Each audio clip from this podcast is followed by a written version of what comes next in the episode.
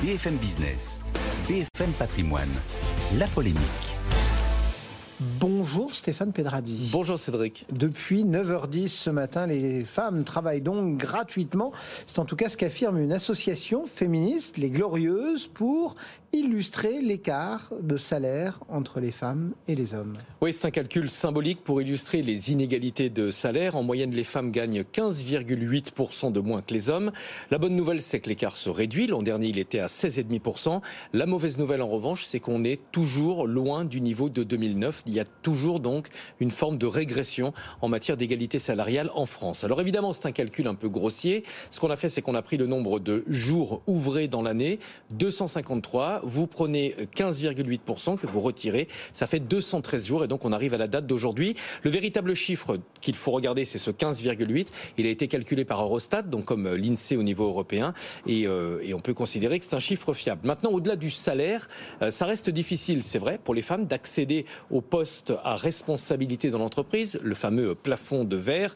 Et c'est d'ailleurs l'une des raisons pour lesquelles le, le salaire des femmes a tendance à être inférieur à celui des hommes. Si vous regardez, Cédric, dans les grandes entreprises du CAC, il n'y a que deux têtes féminines qui dépassent. Catherine McGregor à la tête d'Engie et euh, Christelle Edman à la tête d'Orange. Alors, dans les conseils d'administration, la loi Copé-Zimmermann a eu euh, des effets positifs tout de même. Oui, loi de 2011 qui impose 40% euh, de femmes dans les conseils d'administration. C'est vrai que le bilan est plutôt positif. Et la question maintenant se de savoir s'il faut élargir cette loi Copé-Zimmermann imposée à d'autres niveaux dans l'entreprise.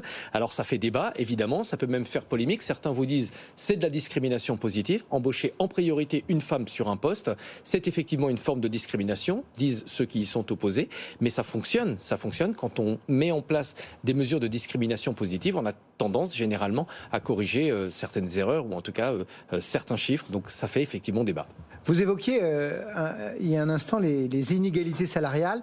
Elles restent quand même assez difficiles à évaluer. Oui, parce que quand on parle de salaire équivalent, c'est à poste et à compétences équivalentes. Si vous prenez, alors vous n'êtes pas une femme, mais si vous prenez votre expérience et vous prenez la mienne, quand on les compare, on n'a pas travaillé dans les mêmes entreprises, ça reste très subjectif de déterminer ce que ça veut dire réellement à compétences et à parcours équivalent. Après, il y a aussi des professions qui sont très féminisées. Dans les hôpitaux, il y a beaucoup de femmes, au poste d'infirmière, par exemple. Sur les chantiers, il y a beaucoup plus d'hommes. Ce sont des métiers qui ne payent pas pareil. Et donc, c'est difficile de faire des comparaisons de salaire avec des secteurs qui n'ont absolument rien à voir. Donc, les chiffres, parfois, on peut aussi leur faire dire ce qu'on veut, mais c'est extrêmement difficile de les comparer. Est-ce qu'on peut se, comparer, là, pour le coup, par rapport à nos voisins et Comment on se situe euh, en France euh, par rapport euh, à nos comparables? Alors ça, c'est très intéressant. On n'est pas les meilleurs élèves, hein. loin de là. Les meilleurs élèves de l'Europe, ce sont dans l'ordre le Luxembourg, la Slovénie et l'Italie. Comme quoi les clichés parfois sont complètement erronés. En Italie, l'écart de salaire, il est inférieur euh, à 5%. Donc c'est finalement assez, euh, assez limité. L'Allemagne et la France sont tous les deux euh, en dessous de la moyenne. Ça veut dire que dans les deux pays, on a un écart de salaire entre les femmes et les hommes qui est supérieur à la moyenne à la fois de la zone euro et de l'Union européenne. Stéphane Pedrazzi pour la polémique du jour. Merci.